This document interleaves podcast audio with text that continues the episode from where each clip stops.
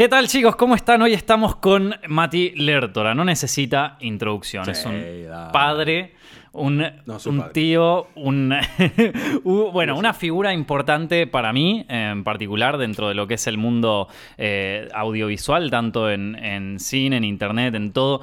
Viste que todos, en, to- todos cuando arrancan su carrera es como que van formando su familia aparte, ¿viste? Como que Totalmente todos se crean totalmente su padre cinematográfico. Su, bueno, Mati es como un tío ahí que cada tanto te tira la posta, ¿viste? Qué- qué Eh, honor. Entonces, eh, en- ya, por eso digo que capaz no necesita introducción, pero para aquellos que eh, no lo conocen, eh, es, bueno, locutor de radio, o sea, productor, eh, medios, todo. Todo. Trabajo en medios hace muchos años y soy Hmm. productor también de cine. Tengo algunas pelis. Algunas. Seis pelis. Seis pelis.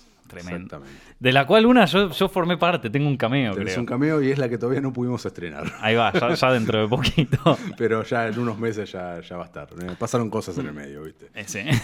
Estaba pensando, Mati, el, el tema de, de la nostalgia en. eh, o sea, hace varias, varias semanas lo vengo pensando. Tema de la nostalgia como un, como un catalizador de creatividad y de cosas, 100%. ¿viste? Es el motor, creo que el principal motor hoy en día, más para los que somos nostálgicos, Sí. tiempos de drogas son estos. ¿eh? Exacto, sí. Eh, Pero lo que estaba pensando es cómo eso obviamente influye tanto en el arte de, de quienes nos, nos preceden, qué sé yo, por ejemplo, Spielberg haciendo odas a los años 50, hoy películas que hacen a los años 80, ponele.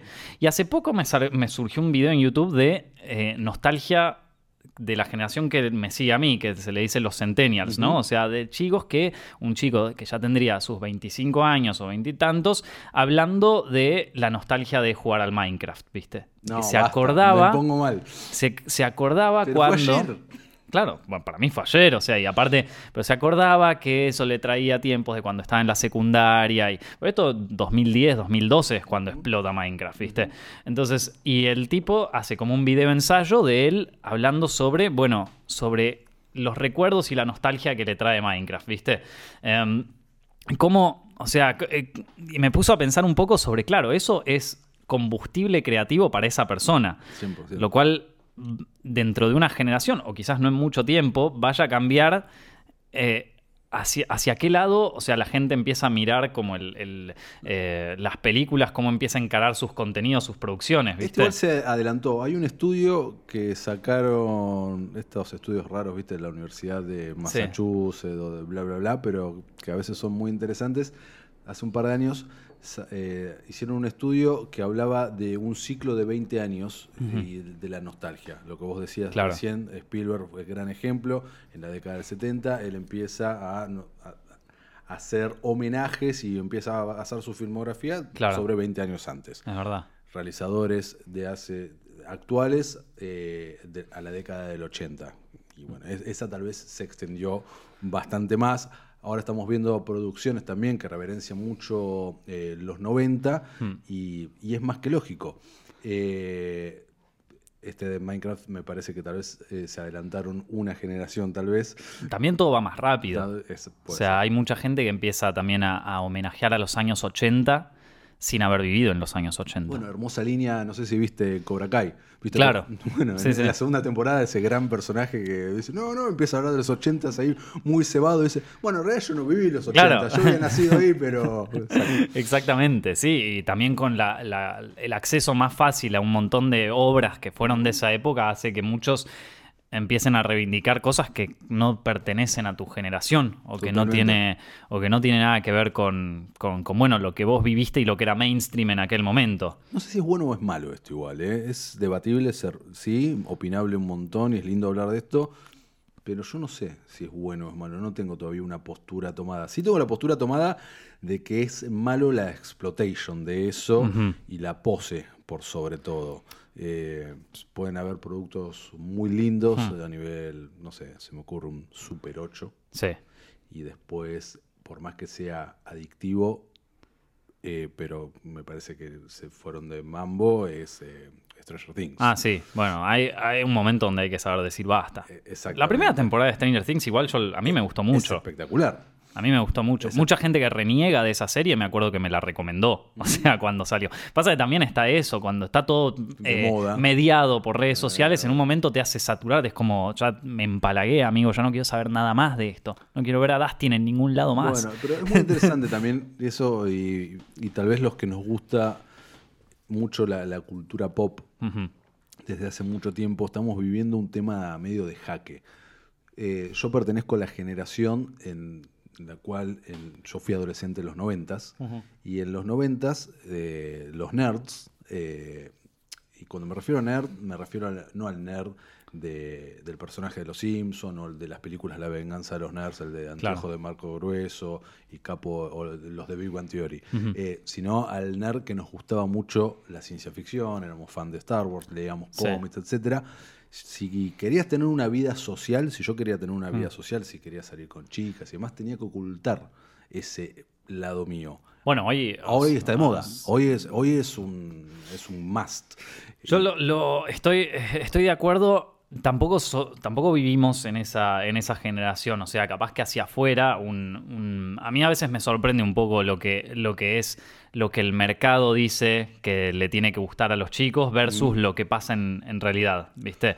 Em, Pero yo, por lo que consumo, a ver, a mí me, esto real, me pagan para dar charlas sobre esto. O sea, hmm. sin ir más lejos, la semana que viene una multinacional me paga para que le dé a sus empleados unas charlas de, de, cultura pop. Hmm no pasaba esto antes. No, eh, pues, ¿Por qué es esto? Porque el nivel de consumo, porque las películas de Marvel recaudan más de mil millones de dólares, porque todos están maratoneando series, porque están buscando cuál es la nueva serie para ver, porque los bares explotan por el último capítulo de Game of Thrones, tal cual una final de un partido de fútbol. Hay un cambio de paradigma bastante observable en los últimos 10, 15 años. Entonces, los que, como te decía recién, los que estuvimos desde el principio con esto, en una parte donde nos sentimos un poco invadidos y tal vez cosas que siempre sentiste como muy tuyas, las ves medio bastardeadas, tenés que parar un poco la pelota y preguntarte. Yo tengo amigos muy queridos, lamentablemente, como que eh, se asquearon un poco y se están alejando de, este gran amor que sentían justamente por sentirse como pisoteados por eso. A mí por suerte todavía no me pasó, espero que no me pase porque me voy a sentir medio sin identidad. Claro, me parece que es también un tema de, el, fan en redes sociales versus lo que era eh, en otro momento. No, sé, yo siento que uno se intoxica de eso cuando empieza a mediarlo a través de internet, de Twitter, de la opinión pública. Como que si te lo guardas para vos, ah, me gustó esto, me gustó esta serie, qué sé yo, y no te fijas qué es lo que opina Internet, uh, es mucho... Pero, ¿quién hace eso? Muy difícil. Y yo trato de hacerlo lo más posible, porque... Para... Vos, sos un comunicador, ¿cómo haces eso? Es que no, no, no justamente por ese, por ese tema eh, trato de, limitarme lo más, lo más posible a lo que es la, opinión pública, lo que, sea, lo que, lo que opina la gente, lo que opinan las redes sociales, lo que opina cosas, trato de limitarme porque también de algún modo me me condiciona a la hora de generar mi propia opinión. Vamos a dar un caso, ponerle lo de Stranger Things, que es lo que veníamos hablando.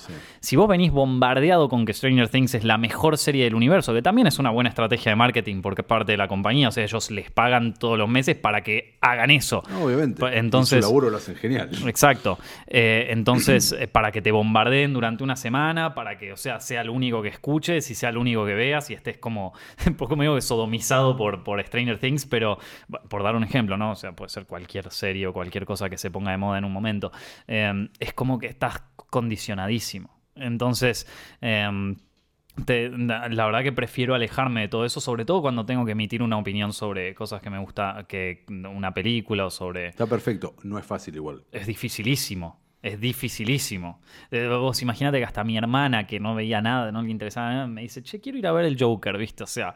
Bueno, pero de vez en cuando igual ah, ocurren estrenos que trascienden, que quiere ver todo el mundo, que ve todo el mundo por algo en especial. Joker es un claro ejemplo de eso, que era algo que empezó como chiquito, en todo sentido, porque es una película de presupuesto medio, algo que está muriendo, eh, una película sobre un personaje, si bien muy popular, no dejaba de ser algo experimental para, para hacer, para Warner tomar este algo como medio ejemplo, caso testigo para ver cómo funciona, que nada, se estrena, le va espectacular en, en críticas y en boca en boca y va generando una bola y eh, la película eh, probablemente recaude mil millones de dólares y le, ya se, le significa a Warner la misma cantidad de ganancia que Endgame para Disney, habiendo gastado un cuarto, una cuarta parte de guita. Ni hablar. Es tremendo. Impresionante.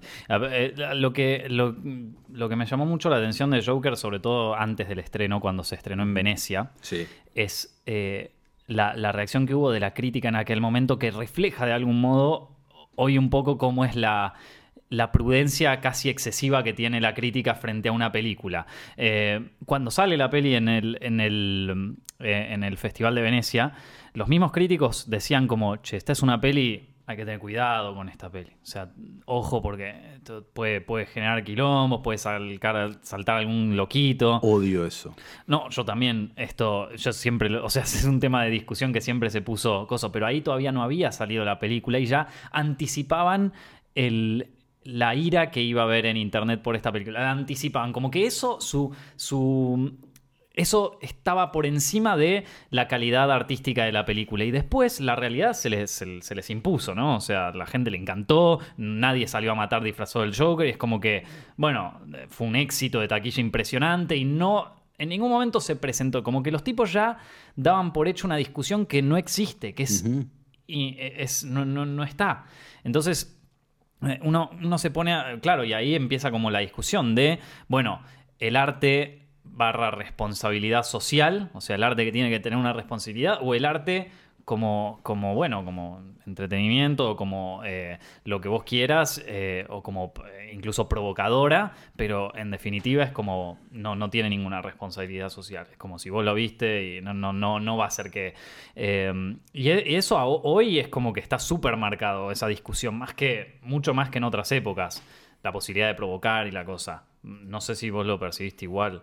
No, yo creo que sí, coincido 100% con lo que decís. También creo que es una consecuencia de lo que hablábamos hace tres minutos atrás, de las redes sociales, eh, el constante flujo de, información. Hace no tantos años atrás había que rellenar caracteres para imprimirse en un diario. Se cerraba las redacciones a tal hora, había que entregar el material y el otro día se imprimía. Y así sucesivamente. Fue así durante un siglo. De repente no te digo que de un día para el otro, pero casi el, flujo de información pasó a ser ilimitado. Es lo que puedas tipear.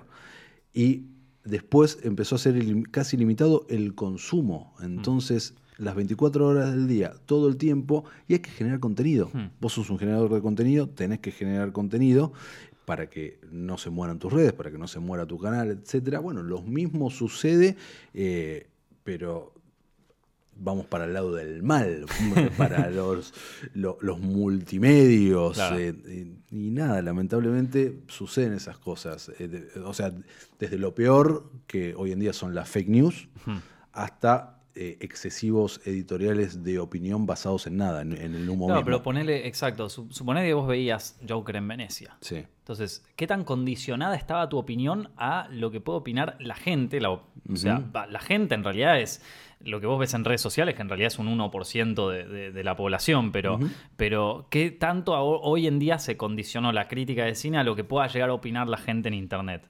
No sé. Yo creo que bastante, no sé qué tanto, me asusta. Yo, yo no, no, yo hablo por mí y yo por suerte no estoy condicionado por eso. Claro pero entiendo que... pero ni siquiera es que te condiciona el medio, o sea, no es que los de la película te dicen habla bien porque si no... No, no, no.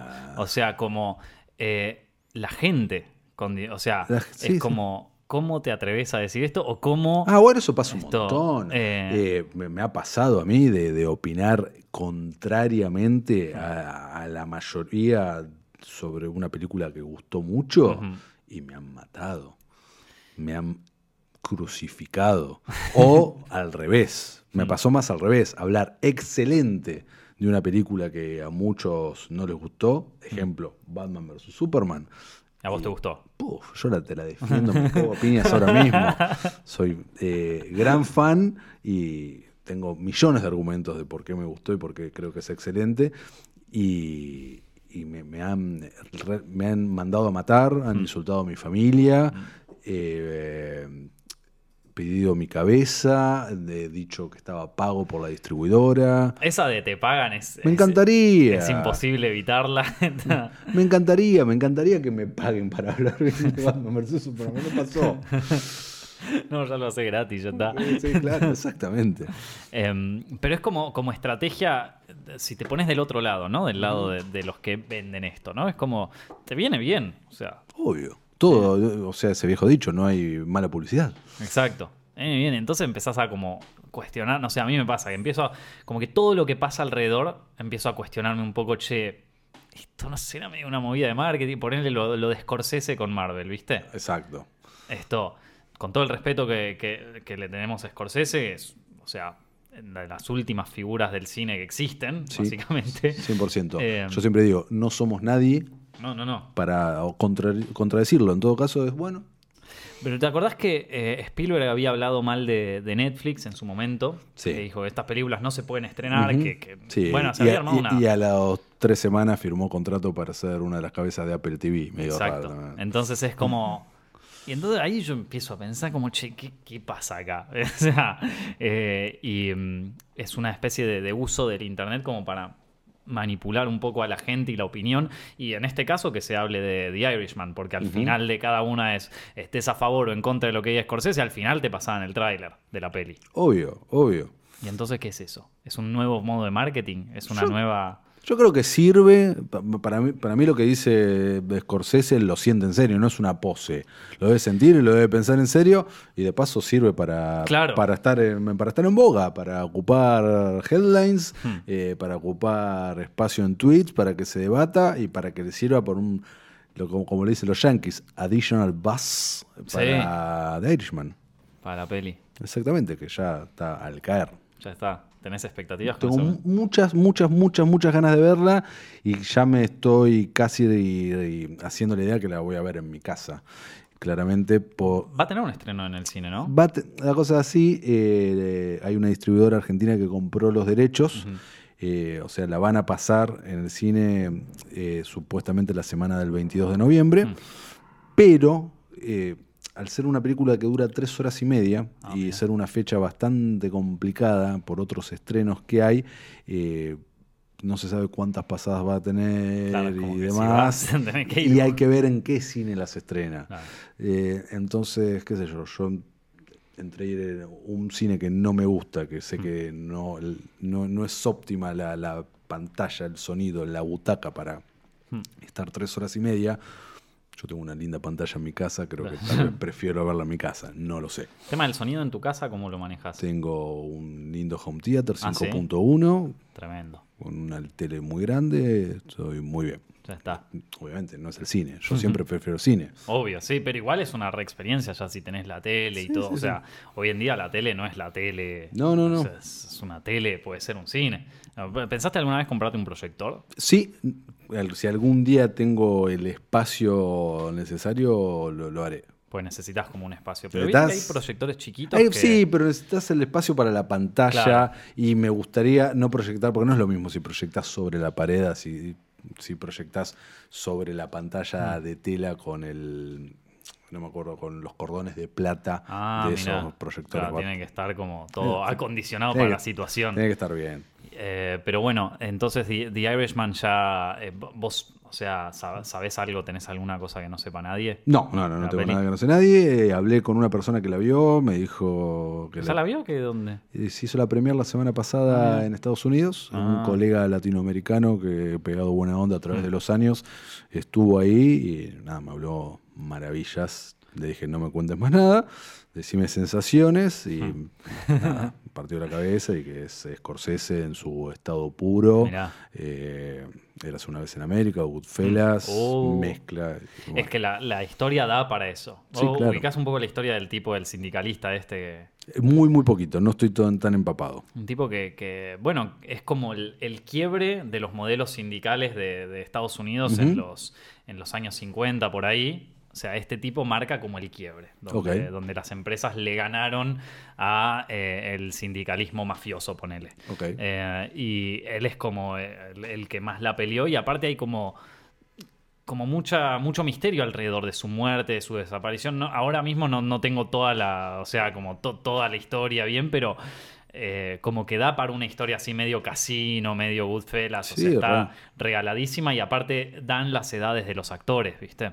Perfecto, y aparte con ese atractivo que permite la tecnología de hoy en día de tener al mismo actor en dos momentos etarios de su vida y de una manera espectacular. Esta tecnología nueva de rejuvenecer a los actores da miedo, algunas cosas dan miedo. Eh, pequeño spoiler alert para el que eh, todavía no vio la nueva Terminator, Dark Fate. Ah, ¿qué onda? No, la vi. Tápese los oídos un segundo. Igual a mí spoileame todo. No, es igual, son los dos primeros minutos de la película, pero el, el opening eh, parece que el, el, no, el, el opening, opening no, porque el opening opening es una parte de Terminator 2. Claro. Que es Sarah Connor hablando. Pero después de eso viene una escena que parece que la filmaron en 1991 con Linda Hamilton y Edward Furlong. Y en realidad no, la filmaron el año pasado cuando hicieron la película, pero... Están igual. No, no, es increíble. Pero es como, a ver, ya habíamos visto a Peter Cushing eh, resucitar entre, entre los muertos para Rock One. Ese fue el primer como... ¡Wow! O sea, el primero donde decís, che, ¿qué pasó acá? Después vimos a Michael Douglas eh, joven en Ant-Man y en, Endgame. Vimos a Robert Downey Jr. también joven en, en, Civil War. Y como que, epa, muy bien esto. Pero acá van como un paso más. Es increíble lo que generaron. No hay ningún momento donde vos decís como. Ningún momento. Quiero verla de vuelta, que tengo ganas de hacer verlo en casa, pausa para anotar algo, pero es como. Es corta la secuencia, dura dos minutos. Mm. Pero es increíble. Le agregan grano ahí. Yo pensé que una de las tácticas que puedes usar para como para falsear un poco el render es agregarle un poco de grano, ¿viste? Yo lo vi bastante limpio, no sé ah. cómo, cómo, habrán hecho, pero por eso también me llama la atención, quiero ver Irishman también para ver cómo rejuvenecieron, que también está en esa parte, pero yo creo que de acá me, me la juego, estoy casi seguro que en 20 años vamos a ver una Batman vs Superman con Michael Keaton y Christopher Reeve, ¿eh? porque a eso vamos. sí, donde aparte es como que se, desprende una nueva área dentro de lo que es eh, de, derecho de imagen. Derecho no, ¿Quién va a tener el derecho de imagen de.? Bueno, eso está. esa área está, ya la tienen solucionada los yankees. El tema es la moralidad de la cosa. Peter, para Peter Cushing firmaron los herederos, el State firmó para poder utilizar su imagen en, en, en Rock One. Lo mismo ahora los herederos de Carrie Fisher para la nueva Star Wars que mm. para Pero ahí sí filmaron, sí filmaron. Sí, ahí sí filmaron pero a lo que voy es que eh, los contratos nuevos que firman mm. los actores están contemplados. Y después es ir a las imágenes, al state, a los herederos, mm. para ya sea para videojuegos, para o sea, el state de Marlon Brando firmó una guita muy importante para los videojuegos y merchandising del padrino. Claro, claro, sí, sí.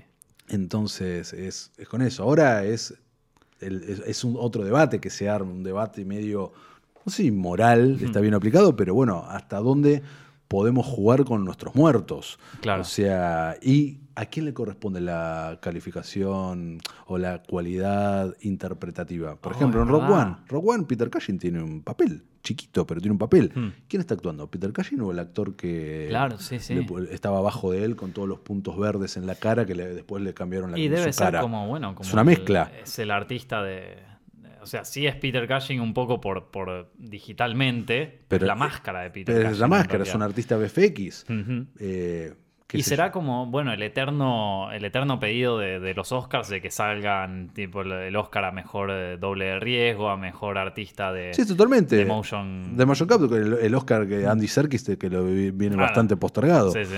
No, no, exacto. Así que, qué sé yo, bueno, no sé por qué llegamos acá, pero... No, no, pero de hecho es, Bueno, viste que había saltado cuando salió el planeta de los simios la guerra. Sí. Y si bien es un mono lo que está haciendo el tipo... No, pero es impresionante, anda, a hacerlo vos. no, no, o sea, ese, mono tenía más expresión que... No, por eso. o sea, eh, pero, pero, pero sí, bueno, lo mismo supongo que pasa con actores interpretando a otros actores. Pasa que el tema ahí también es como, bueno, ¿cuánto de esto es imitación y cuánto es actor real, porque hacer una imitación supongo que debe ser un poco más fácil que Pero también, por ejemplo, ahora sale la de Dolmite, viste, con Eddie Murphy, donde él interpreta a otro actor, entonces que es una imitación, no, es como su... Sí, eso, sí, totalmente.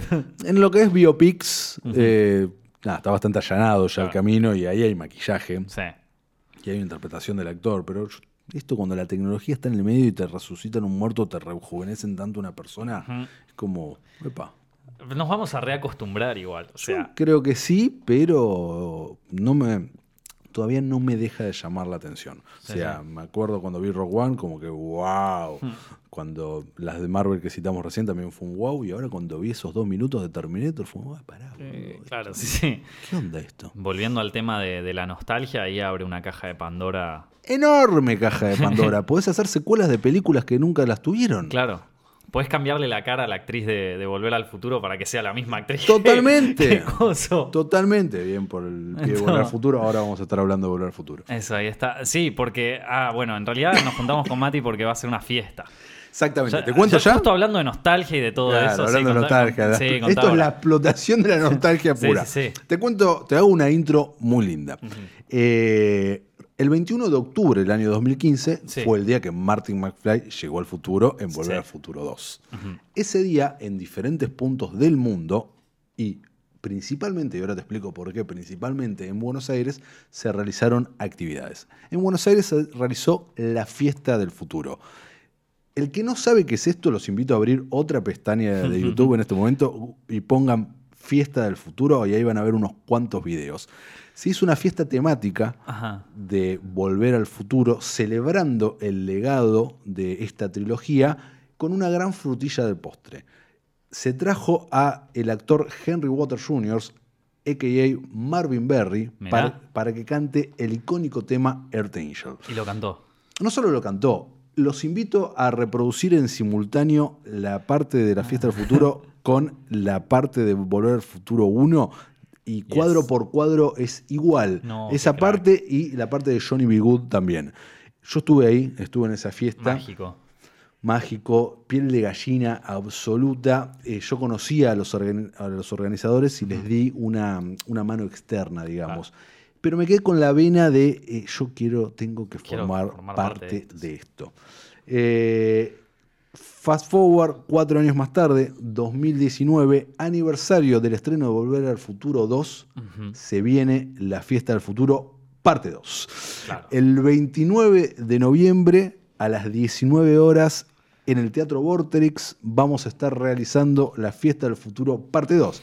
Que al igual que Volver al Futuro 2, es Volver al Futuro 2, viste que es, la secuela perfecta. porque, Claro, porque ¿qué es? Es revisar la primera parte con otro punto de vista. Claro. Eso fue Volver al Futuro 2. Bueno, la Fiesta del Futuro parte 2 es lo mismo. Nos metemos dentro de la Fiesta del Futuro parte 1 con algunos cambios, algunos aditamentos, algunas cosas, algunas sorpresas. Tengo el honor de ser el conductor de dicho evento. Oh. Voy a estar ahí, eh, maestro de ceremonias en el escenario. Va a haber diferentes cosas, como te dije recién. Un repaso por la música, es una fiesta musical, eh, por repaso de las tres películas situados en los correspondientes años, 1885, 1985, 1955, 2015, que son los años de Volver al Futuro.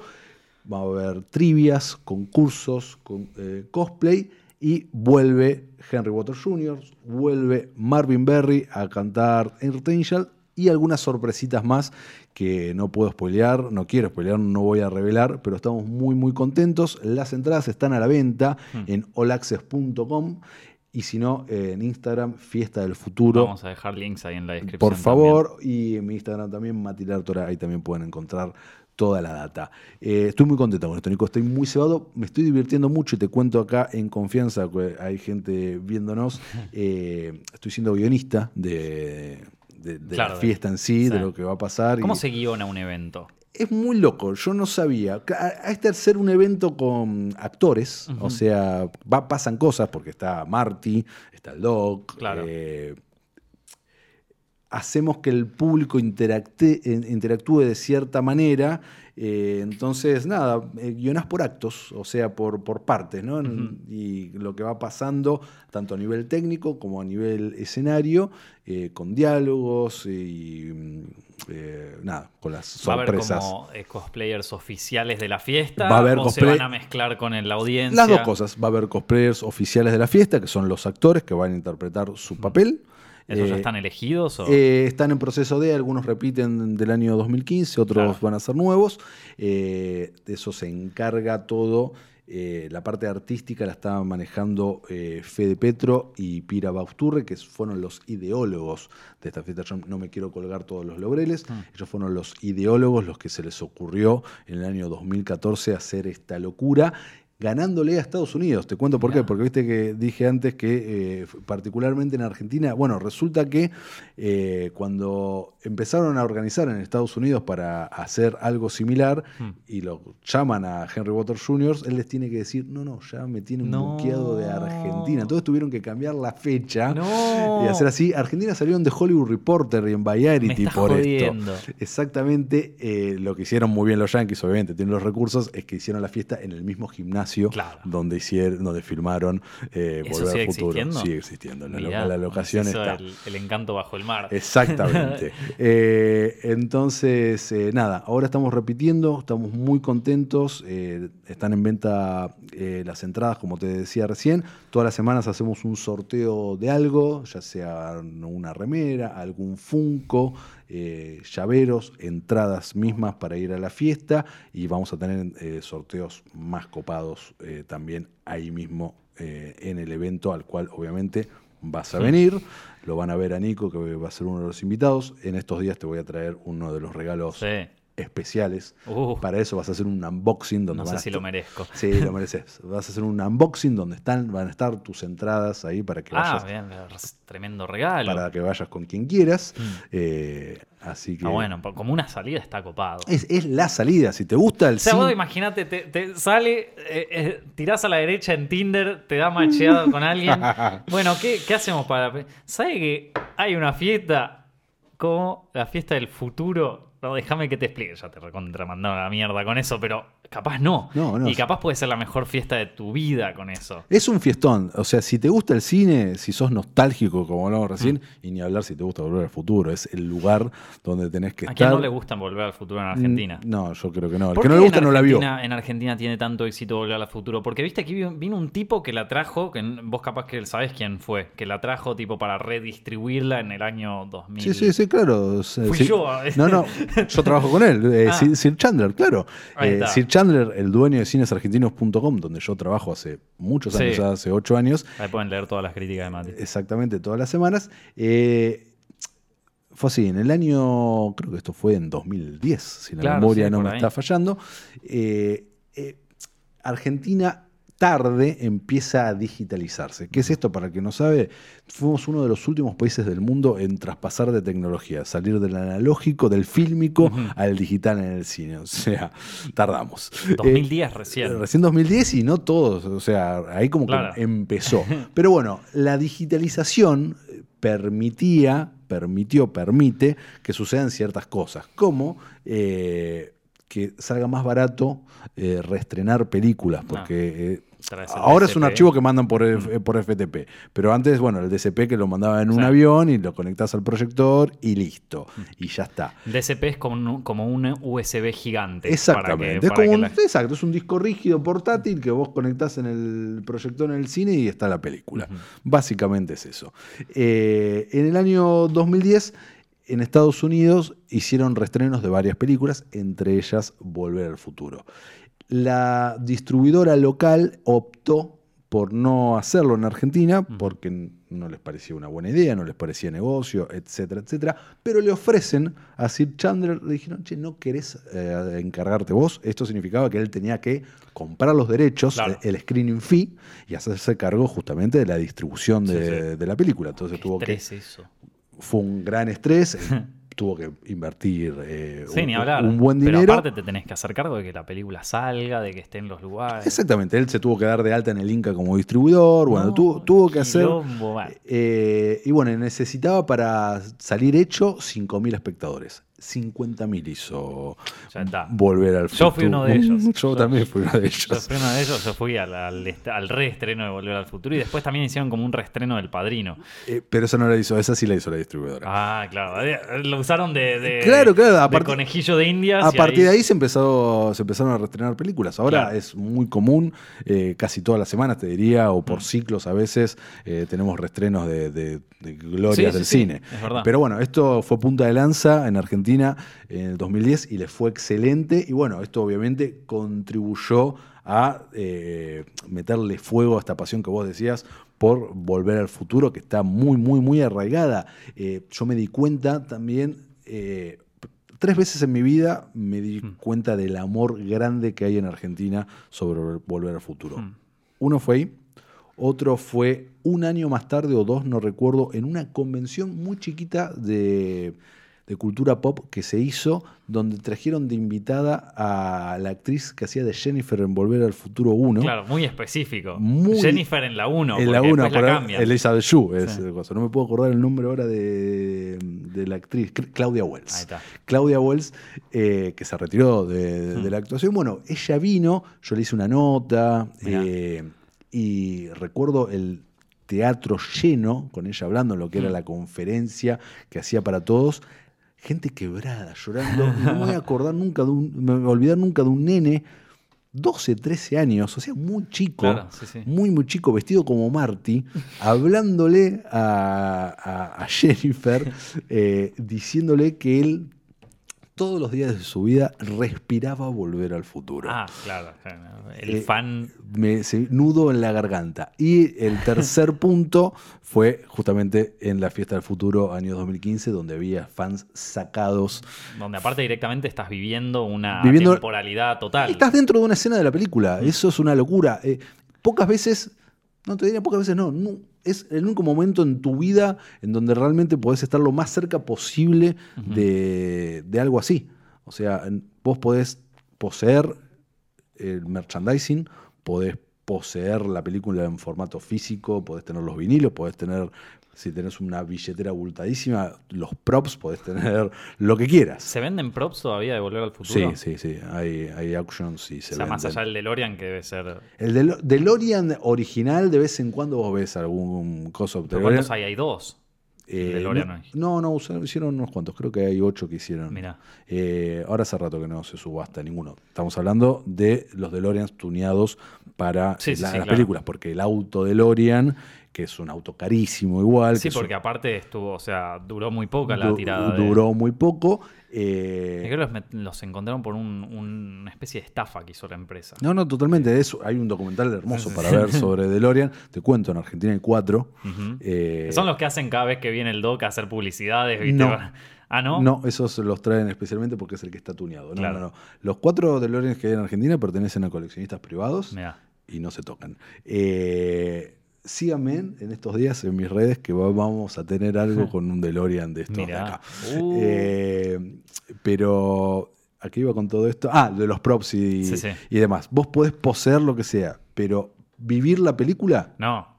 No, no se me ocurre que otra manera hay más que, más que esta, eh, porque da el contexto musical de recital como para poder hacerlo. Y aparte tenés a todos los fans que se juntan para reenactuar, o sea, reactuar todo lo que pasa. Es medio como cuando salen las, las, eh, las proyecciones de Rocky Horror Picture Show y la gente va disfrazada, Totalmente. ¿viste? pero versión, o sea, acá directamente estás Estás adentro. en el, en el gozo, que es zarpado, man. Yo, o sea, yo creo que también Volver al Futuro le gusta mucho a los argentinos porque tiene esto como melancólico de, de bueno, de, de- en un pasado, viste, como medio tanguero en algún punto, viste, de- del doc que vuelve a cuando él tenía, cuando había inventado, cuando se le ocurrió la idea y ahora él es, eh, es como, la, la- él- ahora soy, estoy, estoy en el fracaso y nadie me cree, pero en un momento se me ocurrió como que eso medio que también no- nos, nos describe un poco. a- es medio tanguera volver al futuro en ese sentido. Nunca lo había pensado de esa manera, pero tenés razón. Y, y es una película que es, es maravillosa. La- Sí,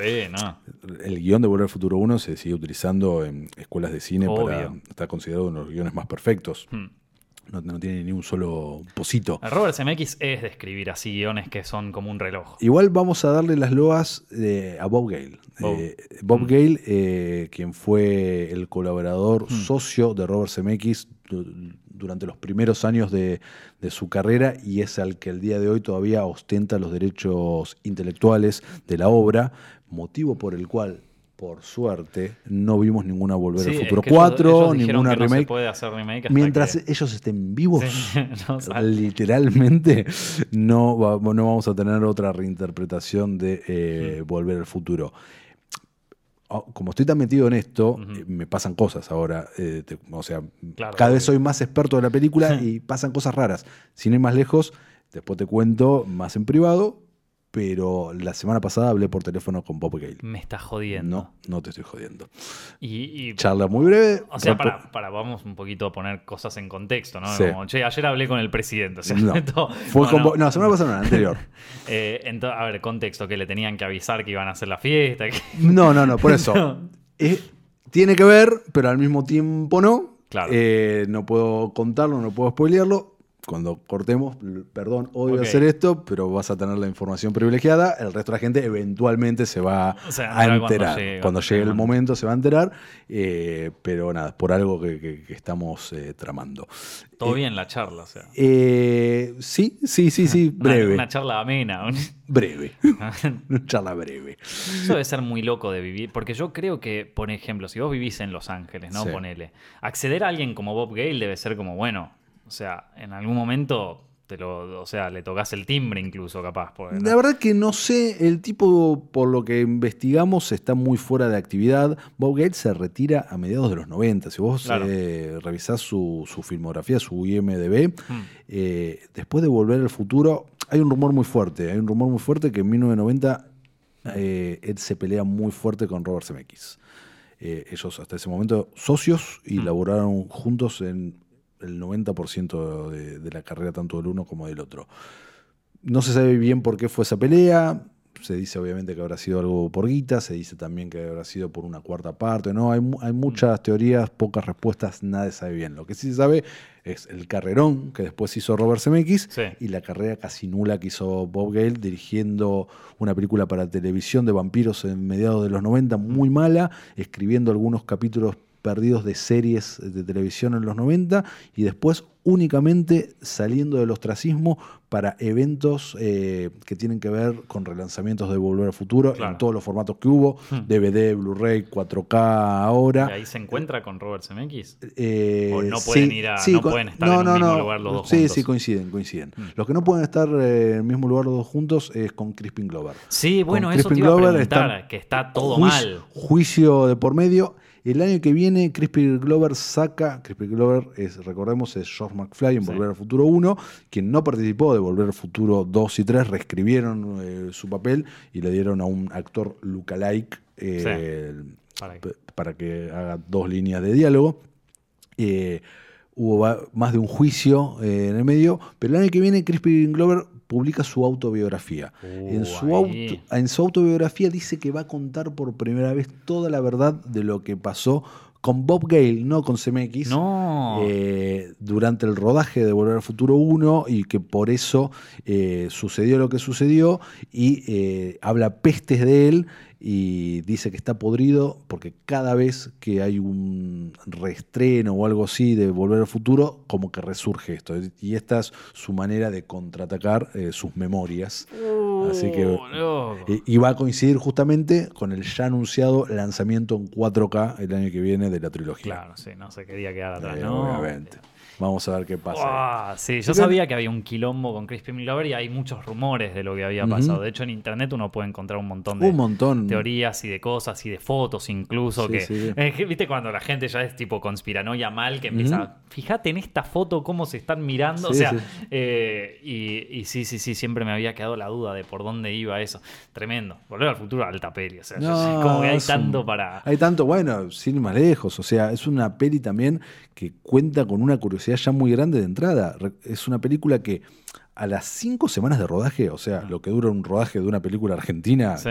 grande hoy en día, eh, deciden parar la, la producción y recastear al, a- al actor principal. O sea, Sí. tratar de convencer para que coincidan las agendas de Michael Fox, que era la elección principal para que haga de Marty, y desechar a mm, eh, Eric Schultz, que, Sí, que era el- el Marty el de- Marty de ese momento. Se puede encontrar material incluso. Se- ¿eh? sí, sí, cuando salió en Blu-ray la peli, eh, ahí liberaron eh, el material ese, que habían filmado un montón, ya Sí, cinco, sí, cinco semanas es un montón. No, y de hecho Michael Fox, viste que, o sea, trabajó como nunca en su vida en ese momento porque estaba trabajando en Eh, Family, Family Ties. Y a era- la noche grababa Volver al Exacto, Futuro. o sea, era siete días a la semana, No, no, día y no. noche eh, laburando. Eso es ponerse la camiseta, ¿eh? O sea, ponerse la camiseta, más sustancias, más romance con la que era su madre en, ah, en- en- en mirá, el set también. O sea que había una historia. Había una historia. Claro, sí. Había- Viste esa famosa frase de, que termina moviendo más que una. Bueno,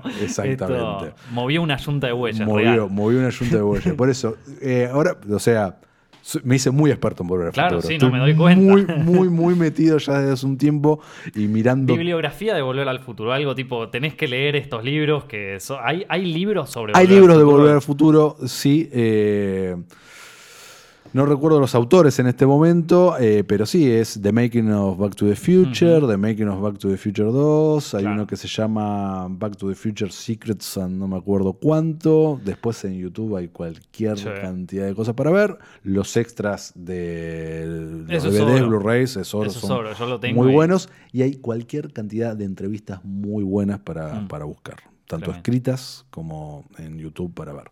Eh, así que nada, es una película como pocas, Mm. una película que no ha sido bastardeada con remakes o secuelas. No pueden. No puede, entonces este, es como una joya típica Claro. también en ese Sí, sentido. sí. Eh, así que nada, estoy muy contento de poder formar, aunque sea de manera adyacente, un poco parte de esta historia tan rica. Claro, sí. Con este tipo, que te lo cuenta en primera persona, porque a todo esto, Henry, Henry Potter Jr., Marvin Berry, eh, con quien ya traté con él en el 2015, nos fuimos a comer un asado. Ahora va a suceder lo mismo. Es un chabón muy ameno. Claro. Ah, vamos a hacer un meet and greet también. Ya están a la venta las entradas para, para el meet and greet también en lolaccess.com y en Fiesta del Futuro en Instagram encuentran toda la data. Eh, le encanta juntarse con sus fans. Eso, el meet and greet de 2015 estuvo muy bueno también. Fans llorando. Claro, sí. Llorando, abrazándolos, diciéndole que en su casamiento entró con la No. canción, en su cumpleaños de 15. Claro, el tipo feliz. Eh, el tipo feliz, obviamente. El tipo, aparte, datos. eh, él no, no, no, no, no siguió su carrera Claro. actoral. Eh, él es profesor de artes dramáticas Ah. en una universidad, pero está totalmente apartado. Entonces, Claro. cuando suceden estas cosas, es. El tipo viene acá se siente una estrella, porque no solamente un, un teatro lleno de gente coreando su nombre, sino que los tres días que va a estar acá ya tenemos arreglado, bueno, va a estar en metro y medio, Claro. vamos a ir a dos programas de televisión, eh, el meet and greet, El tipo habla solo en inglés, ¿no? Habla solo en inglés, no habla una gota de español. Y claro, no, imagínate. Pero, pero qué divertido. ¿Y quién, quiénes van? O sea, ¿qué, qué- ¿con qué gente te encontrás cuando vas ahí a la fiesta del futuro? Eh, tenés gente de todas las edades, eh, entre 18, porque la fiesta, eh, porque Obvio. se vende alcohol y demás, no pueden entrar menores, pero entre 18 y 40 y largos, Sí. incluso gente más grande también, Mirá. De todo. O sea que puedes llegar a encontrarte al Doc Posta ahí. no, no, el que ganó el cosplay el, el- el- en 2015 es, era un tipo de 60 No, disfrazado maestro. a la perfección del doc, No. que estaba con su hija, que ¿Se estaba... trajo a Einstein o...? Eh, no, no. que estaba con su hija que estaba disfrazada de Lorraine. Claro, Eh, ya está. Y espectacular. No, muy bueno. No, no, no, no. Muy, muy, muy bueno. Claro, hay de todo, Hay de todo, hay de todo. Muy lindo y es un ambiente realmente muy sano, Hmm. si es que cabe la, la palabra. y muy, muy, muy tierno, muy lindo. sí, me imagino, porque ahí se mezcla como todo. La, nostalgia, la, te llevas a alguien, no sé, está todo, está todo metido. Todo, todo metido, todo metido. Eh, un lugar también de encuentro, hubo muchas citas, nos enteramos, parejas surgieron de ese lugar. Ah, mira, parejas que, duraron. Y que después eh, es muy activo el grupo de Facebook de, de Fiesta del Futuro y que eh, mandaron también fotos de su casamiento. No, no, no sí. O sea, vos decís que gente se casó gracias a. O sea, que se conocieron. Se conocieron. En el bailen del encanto. Exactamente. no, mirá, qué bueno. Bueno, o sea que acá. Eh, acá festejan la luna de miel. Y no sé, ojalá. es un muy lindo ambiente. La verdad que es un, o sea, más allá de que yo obviamente eh, lo estoy produciendo, voy a conducirlo, pero, al margen de eso yo soy un fan y lo que decimos es que es una fiesta para fans, hecha por fans. Por eso, porque vos entraste porque te copó tanto que dijiste quiero. quiero formar parte de esto. Quiero formar parte de esto. Lo conozco, lo conocía ya desde hace un tiempo y laburé con él también, con Fede Petro. Entonces, nada, le vengo quemando la gorra. Fede, tenemos que hacerlo, tenemos que hacerlo, Fede, tenemos que hacerlo. Bueno, dale, lo hacemos. A todo esto, si yo soy un enfermo de Volver al Futuro, Fede Petro es el triple. Él es, como yo de Superman, él es de Volver al Futuro. Eh, se sabe, eh, él te puede recitar la película, la película entera, la película entera el diálogo por diálogo, eh, oh. de que empieza hasta que termina y con la gesticulación. Hmm. Él, hace, él es el que hace Marty en la fiesta, es un músico excepcional. Hmm. si ven el video de Johnny B. Good de la fiesta del futuro, ven tocando de una manera genial. Va vestido de Marty.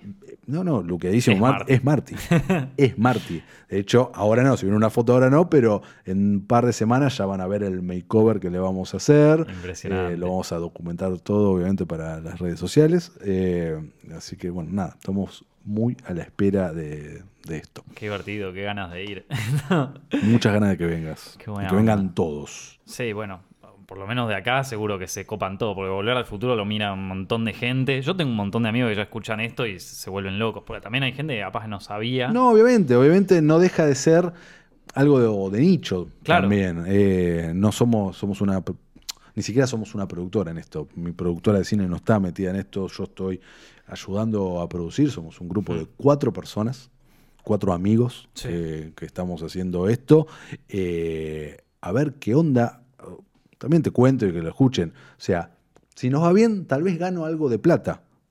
Pero no es por eso. No lo estamos haciendo por eso. Si nos va bien, repito, tal vez, y le pongo muy grande el tal vez, gano algo de plata. ¿Por qué? Las fiestas salen dólares.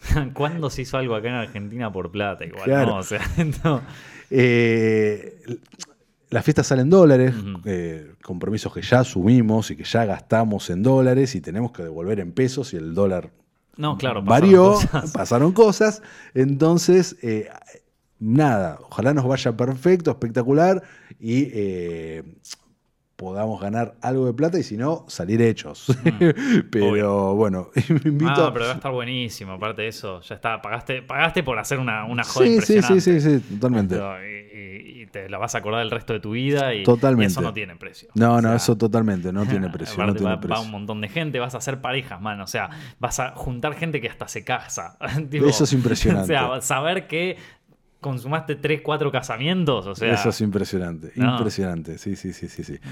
Eh, muy loco, muy loco. Así que ojalá no solo se repita la, experiencia 2015, sino como que, que sea como... La idea fue que la fiesta del futuro parte 2 sea como volver al futuro 2. O sea, revivir lo que ya vivimos tan intensamente con cosas nuevas para regalarle a la gente. Genial, Mati, qué grande. Bueno, em, ¿qué te iba a decir? Bueno, nosotros nos estamos pasando un poco de tiempo, pero te uh, quería. Tranqui, dale, dale. no, te quería preguntar cosas de, viste, como hablamos de cine, cosas de producción, si estás haciendo algo, estás encarando algo nuevo, alguna. Bueno, la semana pasada. Porque hay que explicar que Mati, aparte de trabajar en medios, que probablemente la mayoría que lo conoce lo conoce de ahí, él también tiene su productora de Me Tengo mi productora Cine World, exactamente. Bueno, no fue un año fácil. No. No estoy diciendo ningún secreto. Eh, estrenamos la semana pasada eh, todavía está en el Gomont en este momento un documental llamado Candibar, hmm. después va a estar en Cinear. Eh, nos costó mucho estrenarlo, es un documental muy chiquito, una coproducción que hicimos con Venezuela sobre la malnutrición no es desnutrición, sino la malnutrición en Latinoamérica, con foco en Venezuela y Argentina, en Oh, Caracas y. Buenos, Buenos Aires. Muy interesante para ver, si les gusta, el- si les atrae el tema, aparte está, es dinámico, está, está Mm. bien hecho. Eh. La están pasando ahora en el común. está en el común todos los días a las 19.40 y después va a estar en Cinear. ¿Vos sos de esos productores que se metió en la producción porque de repente, porque se lo dio en la vida o porque quería ser productor? No, La mayoría de los productores que yo conozco se metieron ahí medio como, uy, uy, me tropecé, caí, yo soy productor. Más o menos. Yo siempre digo que entré por la ventana. Yo entré por la ventana. Yo soy periodista de, de alma y de profesión. Recibido es lo que yo estudié. Yo no estudié cine. Un siempre, fui siempre un cinéfilo empedernido. eh, pero yo entro al cine eh, porque cuando era todavía estudiante de periodismo le hago una nota a mi actual socio, Diego Corsini, que él estaba arrancando su primera película. Después de recibirme, yo tenía un programa de radio, le hago otra nota, con él ya la película por- por rodarse o, o estando rodando, no recuerdo en este momento.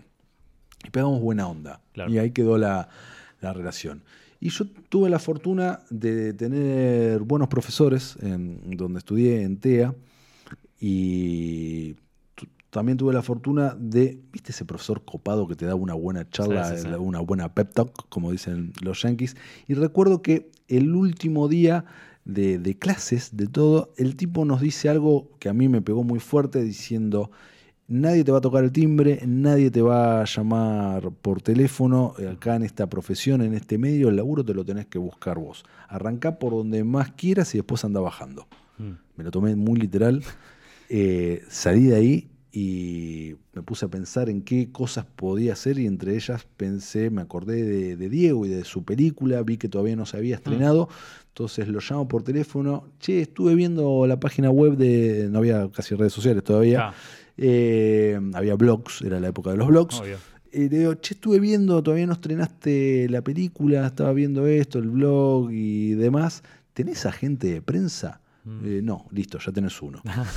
Eh, nos juntamos a tomar un café y así fue, y pegamos muy buena onda y nos hicimos amigos con el tiempo. Mm. Eh, fast forward, un par de años más tarde, él se desvincula de su productora y tenía un nuevo proyecto y necesitaba tener una nueva productora para poder filmarlo. Y en ese momento éramos muy buenos amigos, justo yo me había separado, que era mi novia en ese momento, él de la de él, estábamos todo el tiempo juntos básicamente. Un momento como para Momento arrancar de cero. Para arrancar de cero, exactamente. Y nos asociamos, ahí formamos Cineworld junto con Mariana Cangas y la primera película que hicimos eh, fue Pasaje de Vida. Ujú. Y entonces medio que entré por la ventana, o sea, me di cuenta que me gustaba mucho esto eh, haciéndolo, ¿no? Hay gente que lo estudia. Claro. Yo aprendí eh, Haciendo ahí haciéndolo a los cachetazos. ¿Y cómo, cómo te, cómo- o sea, cómo empezaste a, a absorber de repente cosas que son como más que está bueno tenerlas estudiadas, como ya sea desde eh, lo que es armar un plan de rodaje hasta de repente lo que son eh, los pagos por sindicatos y todo ese tipo de cosas? Aprendí A los bifes. Aprendí los bifes, aprendí en la mejor escuela que uno puede tener, que es haciendo las cosas. Claro. Obviamente con alguien al lado, con más experiencia que yo, explicándome. Sí. eh, pero aprendí y, y sigo aprendiendo. Yo película a película me sigo mandando cagadas y la, y la- la aprendo para ah, la película que viene. no- Claro, no, obvio. me va a pasar esto. eh, así, en, la- en pasaje de vida yo era más pichoncito. eh, con los sindicatos, los técnicos, y ahora ni en pedo me, me- me les planto de una manera. ¿Ah, sí? Sí, sí, claro. Eh, nada, voy aprendiendo, me, me- me gusta mucho, lamentablemente en un contexto muy adverso, ¿no? Bueno, siempre se puede, o sea, siempre puede haber. Va- Vamos, vamos a ver qué pasa en los años venideros, pero este fue un año muy complicado. Nosotros veníamos con un muy buen promedio, estamos filmando una película por año. Mm.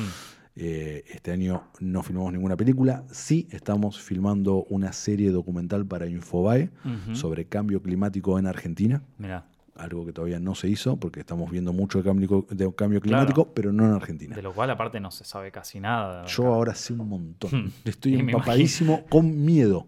Uf, Miedo. Y debe ser, ¿no? Miedo. Miedo, te da miedo posta. Cuando sabes mucho de algo choto, te da miedo. Porque si yo te digo, Nico, en 30 años el Río de la Plata llega. eh, no sé, avanzó un montón, va a haber un montón de enfermedades. y No, no, no, no, basta. Es, es una mierda. Qué horror. Eh, entonces, nada. Eh, pero bueno, estamos haciendo este documental. eso con fuimos, eh, fuimos a la NASA. Oh, eh, tremendo. tenemos eh, declaraciones muy buenas de gente muy grosa. Nada, estamos armando eso. Y teníamos una peli para hacer este año, pero bueno, pasaron cosas. Claro. Se puso en pausa y vamos a ver qué onda, si podemos remontarlo el año que viene. Eh, sí, siempre. Vendrán tiempos mejores. Ojalá. Esto, en, algún momento sí, con que abran un, un ministerio de cultura ya, ya ayuda Ya, un poco. ya va a ser un montón. Eh, ¿Qué te iba a decir? Y, mm, eh, pero a vos, te, a- a- vos la pasás bien haciendo producción. Me- como todo, me encanta. Hay cosas que disfruto menos, o sea, no disfruto hacer Excels. No sé. A mí me gusta hacer Excel. Bueno, hay gente que le gusta. A mí me gusta. A mí no me gusta hacer Excels, los hago. Sí, claro. eh, pero es la parte que, que menos eh, disfruto. Me gusta estar en el quilombo. Yo soy de los productores que va al rodaje. Me gusta estar en el rodaje. eh, si hay que mover un tacho, lo muevo. eh, ¿Qué le recomiendas a la gente que quiere, que quiere dedicarse a la producción? no, que estudie, sí o Hay sí. mucha gente que, o sea, hay mucha gente que sigue Zepfilms y todo que, que, que, o sea, que está estudiando cine o que capaz está por mandarse a hacer su primer corto y tenés todas esas inseguridades de absolutamente todo, porque no sabes qué, Obvio. qué puede pasar y Arrancá por el área que más te guste y si podés conseguir ser meritorio de alguna peli, parece, me parece clave, me parece un golazo. ¿Qué es ser meritorio? Porque capaz que Ser meritorio es, eh, estás en lo más bajo de la cadena. de- de- meritorio es básicamente el que va Es el a, un, chepibe. a un rodaje y está, sí, básicamente puede hacer lo que, lo, lo que sea, eh, desde llevarle sándwiches a la producción hasta, hasta mover un cable, hasta grabar la toma, si, si justo el Se director hace de foto falta. se fue. Exactamente. O sea, Mm. El meritorio es un gran comodín, eh, pero que es una, es una persona fundamental en cualquier rodaje. Y yo he conocido meritorios que después hicieron carrera y muy sí, bien, ¿eh? real. Entonces. bueno, Fabián eh, Bielinski no había arrancado ahí. Seguramente, como- la gran mayoría arrancó como meritorio. Entonces, y y este consejo que lo doy, pero para la vida, pero en este ámbito es fundamental, sean buena onda y conozcan gente todo el tiempo. Eso es lo que te abre puertas. Ser buena onda y conocer gente. Había uno de, de Robert Downey Jr. que decía, eh, cerrá bien la boca, abrí bien los oídos También. y metete. Sí, 100%, 100% de acuerdo.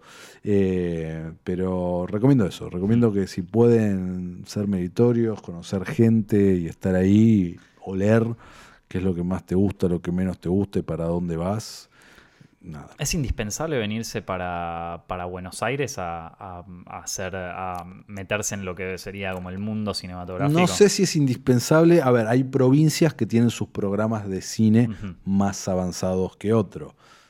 San Luis, Claro. un gran ejemplo que funciona muy bien. Mm. Eh, después en Mendoza también tienen un- hay, hay algo de eso, en Córdoba, pero lamentablemente hay otras provincias que no están tan aceitadas no. como esto, que no funcionan eh, en ese sentido. Entonces, no sé si Buenos Aires, pero tal vez alguna de las otras que dije recién. Mm, claro. Como en muchísimas carreras, no únicamente en cine, pero bueno, cine particular. No, es una de las como las preguntas que llegan de, de Sí. gente que, que se quiere meter en el medio y que no, no le encuentra la vuelta, ¿viste? Y lamentablemente depende de dónde estén escribiendo. Si estás escribiendo de La Pampa, y te diría que lamentablemente vas a tener, si realmente te apasiona y querés hacer un cambio y tenés la posibilidad de hacerlo, Mm. y bueno, eh, lamentablemente eh, tu vocación no está acompañada de tu territorialidad. Bueno, pero, o sea, se- digo, hoy es mucho más fácil moverse de un lugar a otro y, obvio. y también hay muchas cosas que el trabajo de un editor, por ejemplo, eso se Ah, puede eso lo hacer. puedes hacer remotamente. Sí, obvio, obvio, obvio. No, pero si querés, si querés estar con los fierros, Sí, no, sí, sí, hay que, en algún momento tenés que hacerte un viajecito. exacto. Ahí está. Eh, bueno, Mati, se nos, que- nos quedamos sin tiempo, así que Dale. eh, yo Cuando me quieras vuelvo. más tiempo. Pero Cuando bueno, quieras. sí, de una. Así que chicos, no se pierdan la, la fiesta del futuro, que ya vamos a, a pasar más data en Instagram y lo pueden seguir a Mati también, que va a estar tirándole la fecha, dónde pueden sacar las entradas, todas esas cosas. Todo. Además de que las tenemos ahí abajo en la descripción, las, va, las van a tener también ahí en eh, siguiéndolo a Mati. Que Y es- estén atentos que Nico le va a llegar su regalo en estos días.